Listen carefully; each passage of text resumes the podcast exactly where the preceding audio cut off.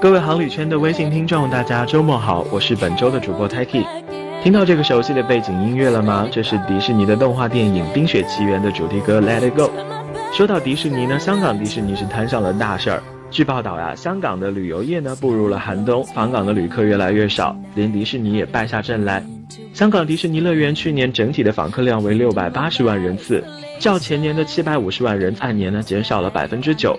其中内地访客的跌幅最大，按年减少百分之二十三，为历年以来的最大跌幅。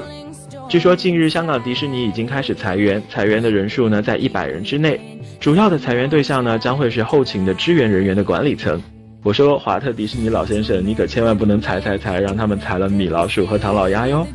裁员就裁员吧，但是呢，砸死人这种方式呢就太过残忍了。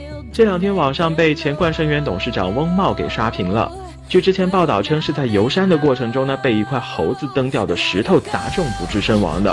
话说这是在写玄幻小说吗？各位看官的脑洞也是大哈。其中呢，最经典的回复要数金丝猴终于干掉了大白兔。之后报道呢又称之前的相关报道不够客观，景区没有尽到安全责任，想要拉一个猴子来做垫背当替罪猴，你就不怕齐天大圣夜里给你托梦吗？说完了金丝猴，我们再来看一看金丝雀。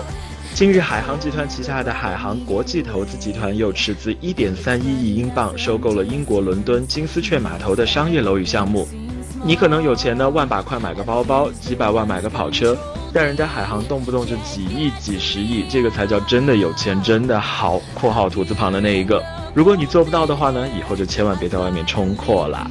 那话说，这个海航呢，真的只是为了冲阔而买吗？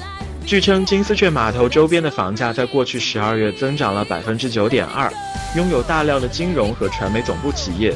分析指出，该物业临近呢即将建成横贯的城际铁路，交通非常便利，而周边的物业租赁呢又有着持续旺盛的需求，未来呢可以向银行抵押按揭，以提升项目的整体投资回报率。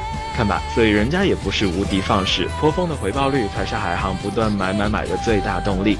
那除了买买买之外呢，海航开通国际航线的脚步也是根本停不下来。海南航空四月二十八日开通北京特拉维夫，六月十日开通北京曼彻斯特。六月三十日开通北京卡尔加里，兄弟公司首都航空呢也申请开通北京墨西哥城、北京萨格勒布、北京赫尔辛基。